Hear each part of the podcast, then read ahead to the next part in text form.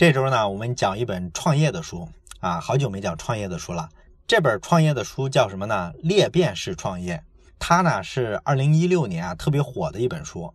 写这本书的是谁呢？是一个中国的企业家，他的名字呢叫宗毅，宗教的宗，毅力的毅。呃，可能你在媒体上见过这个名字，因为他做过一件特别著名的事儿，什么呢？就是当年啊，特斯拉电动车刚进到中国的时候，不是遍地都没有充电桩吗？所以呢，开特斯拉的人啊就特别痛苦啊，他们找不到地儿充电。于是呢，这个综艺呢，他就联合了好多的特斯拉车主，他们一块儿呢去建充电桩，然后这样呢就形成了一条从南向北贯穿整个中国的充电桩之路。这件事儿呢特别有名，而且呢他们是从公益的角度来做这件事儿嘛，所以呢就引起了好多媒体的报道。那你现在呢上网搜还能搜到相关的信息。那你说综艺他这样一个人为什么要写一本裂变式创业的书呢？因为呢他本身呢就是一个企业家，他的企业叫什么呢？叫芬尼克兹啊，这个名字呢比较奇怪，可能你不知道他是干什么的。他呢实际上就是中国最最标准的传统企业。他做的产品呢，叫做热泵。热泵是个什么东西呢？你比如说吧，你像游泳池之类的地方，它不是需要一些恒温的设备吗？那这些恒温设备里面呢，就需要热泵这个东西。也就是说呢，它是造机器的一个制造业企业，而且呢，是咱们理解的那种最傻大笨粗的那种，传统的不能再传统了。那裂变式创业这本书，它讲的是什么呢？其实就是讲这家传统的机械制造企业，它是怎么在互联网时代成功转型的。啊，你看这是个特别大的命题，对吧？因为全国的制造业企业呢，这几年啊都跟无头苍蝇一样，都在拼命的找转型的办法。那之前呢，也有很多朋友在咱们这个节目的留言里说啊，能不能讲一讲传统企业往互联网转型的书呢？可能在现实的工作中呢，也有这方面的困惑吧。我呢，其实一直记着这事儿，但是呢，之前不是一直讲什么人类简史啊、未来简史啊这些书，哎，花了挺长时间啊，这个事儿呢就一直耽误了。那今天呢，我们就把这事儿补上。我们来看一看一个传统企业在互联网时代应该怎么玩转。那一个传统的机械制造的企业，它怎么走上互联网转型的路子呢？它又不是造大众消费品的，对吧？难道说这种机器还能挂网上，通过淘宝去卖这种机器不成？这事儿啊，肯定就比较复杂了。那咱们需要从综艺的这个创业的历史说起。综艺这个人呢，他其实是十五年前就开始创业了。那他创业创了几年之后呢，小有成就。然后呢，他公司的一个市场总监呢就跳槽了。他这个市场总监为什么要跳槽呢？就是因为啊，这个市场总监发现，哎，这个公司的老总没什么了不起嘛。这家公司啊，百分之八十的业务都是我带着团队干出来的。所以这个市场总监呢就跳槽出去自己干了，而且呢他干的业务呢跟芬尼克兹是一模一样的。哎，这事儿就让综艺很难看，是吧？你如果说是一个正常的竞争对手，在市场上是吧，天天跟你打仗，那也不过只是个对手而已。可是自己人出去干了一个跟你一模一样的业务，那就麻烦了，因为他知道你所有的事情，你的业务模式、你的弱点，他都一清二楚。所以呢，这事儿对综艺冲击就特别大。他就一直琢磨，我能不能想一个办法来防止这种人才流失呢？正好呢，当时啊，芬尼克兹这个公司呢，他要上一个新产品。那按照传统的企业，你要上一个新产品，一般是怎么做呢？其实很简单，就是找一车间把这产品生产出来，那不就完了吗？那你说要弄这车间，总得需要有人来负责这事儿吧，对吧？那传统的方式怎么干呢？就是任命制嘛，老板指定一个人。哎，就是你了，你来负责这事儿。然后呢，我给你一个考核，你呢要多久多久做出一个什么样的结果？那这个制度它有什么问题呢？第一个就是这个被指定的人啊，他可能不情愿去，因为他原先可能工作岗位很好啊，他来了这儿呢是一个新的东西，可能呢还比较累，甚至呢还要冒一些风险。对他来说，他就觉得没啥意思啊，他心里又不认同这个项目，对吧？他可能觉得这项目还没前途呢。那你硬指派他来，他肯定特别的不情愿。那第二个问题呢，就是假如这个新的项目啊，如果失败了，那这时候呢，这个人可能就会抱怨，是吧？你把我这不是当炮灰吗？我就是个实验品。最后呢，你会发现老板啊里外都不是人。所以呢，这个被指定的人呢，他也是把这个活儿当成老板布置的一个任务来干。那你要是用一个完成任务的心态来做一件事情的话，通常来说是没法全身心的投入的，对吧？所以呢，综艺琢磨了一圈啊，他就觉得不能这么干。我得想想办法，我看看呢能不能把这个新产品、新项目它的收益跟核心的员工的利益绑在一块儿。哎，你绑在一块儿之后呢，他做事儿的时候呢就非常认真，而且呢他还能得到很多收益。那这样他这个人不就不跳槽了吗？所以呢，他就沿着这个思路啊，想做这样一种改革。那要怎么去实现这件事儿呢？其实特别好的一个办法就是干脆成立一家子公司，直接呢让这些核心的员工，你想留的这帮人投钱进来，投到这家公司，他们呢占股份。完了之后呢，综艺他们啊代表芬尼克兹的股东也出一部分钱。这些核心员工呢成了股东之后，他就应该会把这事儿当自己的事儿干吧？这个逻辑很顺畅，是吧？于是呢，综艺就找了六个核心员工。然后呢，就给这六个人呢一顿洗脑，告诉他们这项目多好多好，你们一定要参与啊！第一天的时候呢，这六个人全都答应了。可是隔了一晚上之后呢，第二天啊，这帮人全跑来说：“哎呀，老板，我们觉得这事儿不靠谱啊，我要变卦。”哎，你说明明说好的事儿，怎么就变卦了呢？很简单，因为他们前一天晚上碰了一个头，集体商量了一下，说决定不投这个钱，不接这个事儿。为什么呢？他们有些人呢，在之前的公司里啊，以前的老板也这么玩过。但是后来呢，这公司啊，这项目啊，真做出成绩来之后呢，这老板啊就不兑现了。所以他们受过伤，人家就商量一下，觉得这个事儿啊，综艺不可能把这块利益给他们的，所以人家根本不相信。综艺呢，一看这哪受得了啊，是吧？于是呢，他就跟他们一个一个的去单独聊，哎，各个击破，反正软磨硬泡的把什么手段都上了。最终呢，让这六个人里的四个人同意来做这件事儿，其中呢，有一个人出了十万块钱，那另外的三个呢，各出了五万，这样总共就是二十五万嘛。那员工投了二十五万，综艺和芬尼克斯的其他股东也商量了一下，代表公司出了三十五万，这样总共就凑了六十万嘛。那这四个员工里出钱最多的不是出十万的那个吗？那他就做这家公司的总经理。那后来呢，这家公司还真干起来了。到了年底的时候啊，有了收益，综艺呢就说好，股本一年就收回来了，然后后面就开始陆续的挣钱。那从这件事儿之后呢，整个这个芬尼克斯这个公司啊，就开始在这条路上不断的探索，基本上每年都要成立一家新公司，都是让内部人出钱占股份来经营这家新公司。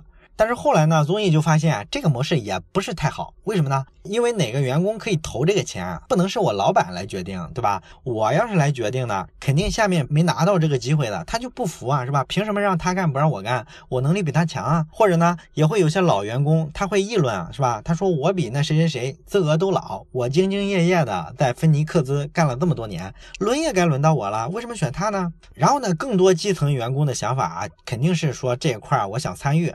所以你看，明明是件好事儿，结果呢，弄得公司的这个氛围啊特别奇怪。那怎么能让更多的员工都参与进来，让大家感觉到这个机会是平等的，是公平的呢？哎，很快他们想到了一个办法，什么办法呢？叫创业大赛。创业大赛怎么搞呢？很简单啊，让公司里的所有人自由组团队，哎，每个团队呢四个人，然后你们组了团队来之后呢，提交一个创业的方案。哎，你们要做这家新公司，你们准备怎么怎么运营？然后你们团队的优势是啥？然后写一个方案，上台演讲，当众拉票。然后哪个团队胜出了呢？自己呢就必须真金白银的投钱到里面去。那么这么一搞的一个结果，就是公司出现了好多相互 PK 的小的团队，对吧？那这些团队的员工呢，上台演讲的时候，底下的员工他们就开始打分。可是呢，打分不太靠谱啊？为什么呢？因为评分这个机制啊，主观性会比较严重。你比如说吧，咱们看现在电视上经常有好多选秀节目、唱歌节目，对吧？这些评委呢，我们会发现也不太理性。你比如说，有个女生上来唱歌唱的特别好，哎，你给九点五分。这个女的呢，如果长得特别漂亮，哎，评委可能一激动给了她九点八分。如果说这个女的穿的再少点，哎，可能就给十分了，对吧？任何人评价一件事儿的时候呢，都会感情用事。这个不管是谁都这样，很正常嘛，对吧？但是呢，你做企业啊，你就不能这样，你必须很严肃啊！开什么玩笑？你这是选的是公司的股东，而且赢了的那一组还要选出一个总经理来。那你说有什么办法能让大伙选人的时候严肃一点呢？其实呢也简单，就是让这件事儿啊跟他关联特别特别大，他可能就特别上心了。咱们举个例子吧，你比如说以前咱们文革时候的样板戏里，不是讲一个故事吗？杨子荣和座山雕的故事。这个座山雕呢，他是土匪啊。他们土匪呢选人其实非常有意思，他怎么选呢？他们让这个新人啊加入他们组织的时候，必须由一个内部的熟人引荐进来。也就是说呢，要有一个人给他做保，保证他不会叛变。那假如这个新人进来之后，后来有一天叛变了，那当初把他引进来的这个介绍人也要连同一块被杀掉。这个就是说你要负连带责任。所以呢，对座山雕这个团伙内部的人来说，介绍人的时候必须非常的谨慎，因为不谨慎就会丢脑袋吗？这样呢，就保证进入这个土匪团伙的人呢，都是跟座山雕志同道合的人。因为所有人都非常严肃的对待选人这件事儿嘛，对吧？所以，我们看这个道理啊，可以应用到企业上。当然，企业你不能说拿人的命开玩笑了，但是我们可以把人的利益跟企业绑在一块儿。你比如说吧，如果你的利益跟这个人有关的话，那你肯定非常认真地投下你神圣的一票，对不对？那你说怎么跟他的利益有关呢？很简单，你让他拿钱投票嘛，他总得对自己钱负责吧。所以呢，综艺他们呢就让员工拿钱投票，哪一组你看好他，你就直接投给他钱，行不行？五万块钱起，上不封顶，你投不投？你看这个就不是开玩笑了。你支持的这一队如果最终胜出，那你必须最低投五万块钱，这肯定不是闹着玩的，对吧？所以你一定会非常谨慎的对待这件事儿。当然了，好处是你也成为这家公司的股东，那你的利益呢就跟这家新公司完全的绑在一块儿了。然后不仅这个评委啊要真金白银的投钱，你这个上去演讲啊、上去竞选的这个团队，你们也必须做出承诺，我要投多少多少钱，占到多大比例，而且有一个硬杠杠是什么呢？就是这个当总经理的人啊，你至少要占到这家公司股份的百分之十。这就说呢，如果你这家公司啊准备投一百万的话，那你至少要拿出十万块钱来投这个事儿。你不能上台随便分享一下你的设想，你要真的拿钱来干一家公司。所以你看，用真金白银投票的方式，能保证大家所有人都认真对待这件事儿。那第一次做这个创业大赛的时候呢，综艺都预测第一次肯定筹不到太多钱，估计几十万了不起了。因为很简单，这是第一回做嘛，大家肯定会对这个模式啊有各种怀疑。所以呢，他为了给大家信心呢，他就告诉大家。如果你上台演讲能筹到咱们同事的钱啊，超过一百万的话，我就投三倍给你。然后咱们公司的另外的合伙人呢，也投三倍给你。然后呢，这个比赛开始的时候啊，现场跟打了鸡血一样，大家相互 PK，特别激烈。最后胜出的那一队呢，光公司的员工啊，就投资给他们了九百五十万。然后综艺就傻了。你要是按当初的承诺的话，他要投两千八百五十万，而且公司的其他联合创始人也要投这个钱，是吧？这不可能啊，这本来是个小项目嘛。所以呢，他就跑去跟员工商量说：“呃，你们能不能少投他点钱啊？”然后没一个人理他，为啥呢？因为他们说啊，哎呀，老大，你看咱们前面公司啊，之前投过几个项目，是吧？人家其他的兄弟们都挣着钱了，我呢职级又不是特别高，之前的几次机会又落不到我头上，是吧？你现在好不容易这回轮到我了，我投了资，哎，你又不让我投，那怎么行，是吧？我坚决不退，哎，所以呢，你看在利益面前啊，大伙都不听老板的。那综艺劝了半天，没有员工愿意退这个钱。那最后只能找了个折中的办法，哎，我们还是按照你们投多少钱，还是占多少比例。但是呢，咱把资金的这个投资总盘子缩小一下啊，用不了那么多钱嘛，咱们就把这个资金的盘子定成一千五百万。这样呢，你们创业团队和员工加起来呢占一半，然后我综艺还有其他的联合创始人，我们出另外的一半，这样行了吧？大家一听呢，股权比例没变啊，行，那也就这样了。你看这个热情的程度，对吧？超出人的预期。那咱们现在回过头来看一下，你用人民币选出一个新企业的带头人，他有什么好处呢？第一个好处啊，其实就是这个人的人品一定是非常好的。因为咱们知道，假如说你在公司里啊，平常比如说拿个回扣啊，贪污一个公款啊什么的，通常来说啊，你可以瞒得住老板，但是你的同事总是很难瞒住的，对吧？大家朝夕相处嘛，那只要你有过这种污点。你去竞选的时候就一定选不上，为什么呢？因为谎言在利益面前肯定是兜不住的。为啥呢？咱们打个比方吧，比如说我在公司里，我拿过客户的回扣，我就有一个污点。那这次呢，创业大赛我跑出来演讲，我口才也不错，方案也不错，所以呢，最后我的人气特别高啊，好多同事呢都愿意把钱投给我。那你呢？以前跟我共事过，在一个部门。然后你知道我私下里啊喜欢贪小便宜拿客户的回扣，所以呢你就知道，如果我这个人啊当上新公司的总经理，一定会对大家的钱不负责任，中饱私囊。你呢就决定不把这个钱投给我，这个很自然嘛，对吧？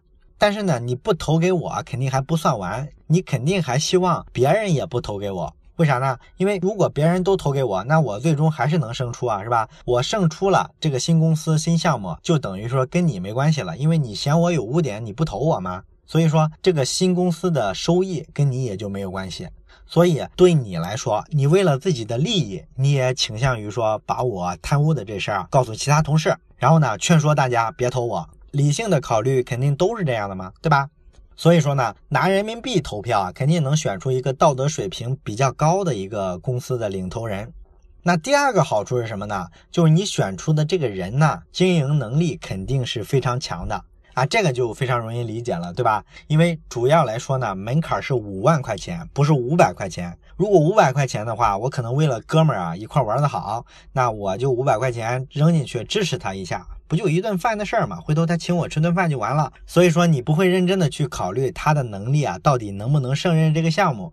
可是呢，五万块钱就不一样了，这个数目对大家来说就不是一笔小钱了，对吧？你不可能太儿戏，所以呢，你一定会深思熟虑，找一个能力比较强的人，而不单纯的只是去考虑你跟他关系的远近，就是这个道理嘛。而且呢，大家真金白银的投票，还让这些团队啊，他们拉票行为啊，没什么用，是吧？大家这投的都是真钱，谁听你拉票，对吧？所以呢，综艺自己的说法，用人民币选出来的总经理一定是德才兼备的。而且咱们前面不是讲了吗？你作为新公司的管理层上去演讲竞选，最终呢，你自己也要真金白银的投到这家公司来。那他肯定就想把这家公司做好嘛，对吧？这时候呢，就涉及到成本的问题。他思考问题的逻辑呢，一定就会从省成本的角度去思考。你比如说吧，芬尼克斯有一家新公司，当时经过一轮 PK 之后，最后胜出的一个人呢，他干了这家新公司的总经理。然后他干了总经理之后，他就要去为这家新公司设计薪金结构嘛，对吧？设计工资。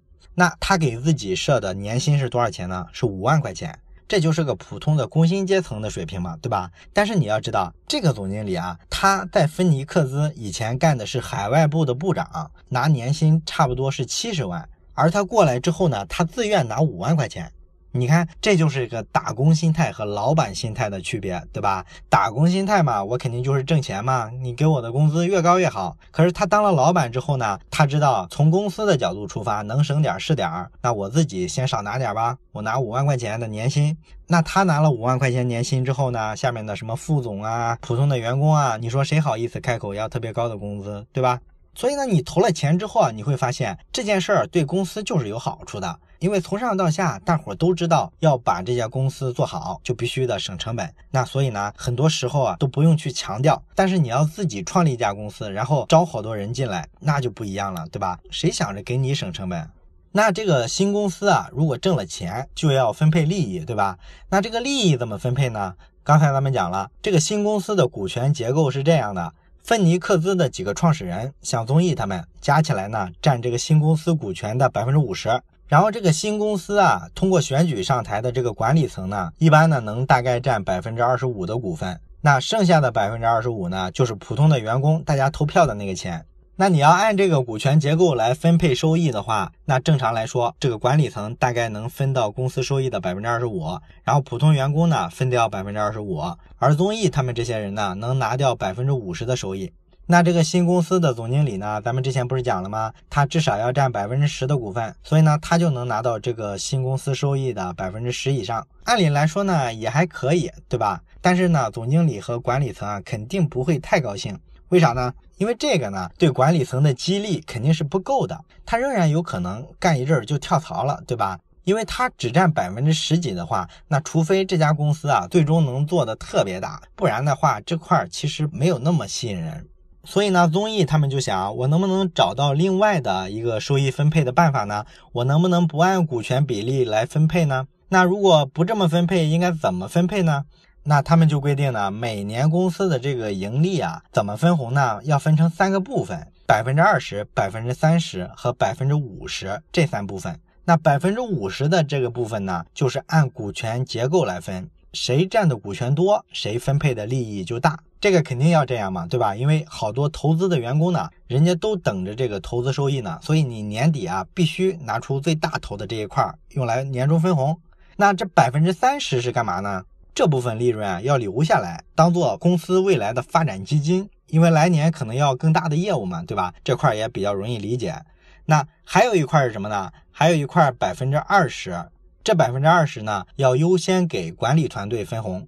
也就是说呢，管理团队这些人啊，除了你能拿到你相应的股权的这个比例的分红之外呢，还额外呢多拿出百分之二十来奖励你们这个管理团队。这其中呢，总经理能够拿最高的一个比例，他大概能拿这百分之二十的一半左右。所以呢，你按这套比例算法算下来，你会发现呢，综艺他们这几个芬尼克斯的创始人，每个人拿到的收益呢，其实是不如这个总经理高的。哎，这个就对了，为什么呢？因为人家干活啊，你呢作为资本方，一定不要跟这个经营公司的人争夺利益，因为你一旦跟他们争利，那就麻烦了。他会觉得这家公司是我辛辛苦苦做出来的，那每次要分配了，就因为你第一次投资的时候投的比例比我大，那你就要拿走大部分，所以他心里肯定不平衡，对不对？这个不平衡呢，就会造成公司这个结构的不稳定。所以呢，一定要把利益的大头让给公司实际的经营者。你像风险投资，他们就很懂这个道理啊。你看那些搞天使投资的人，你觉得他特大胆，对吧？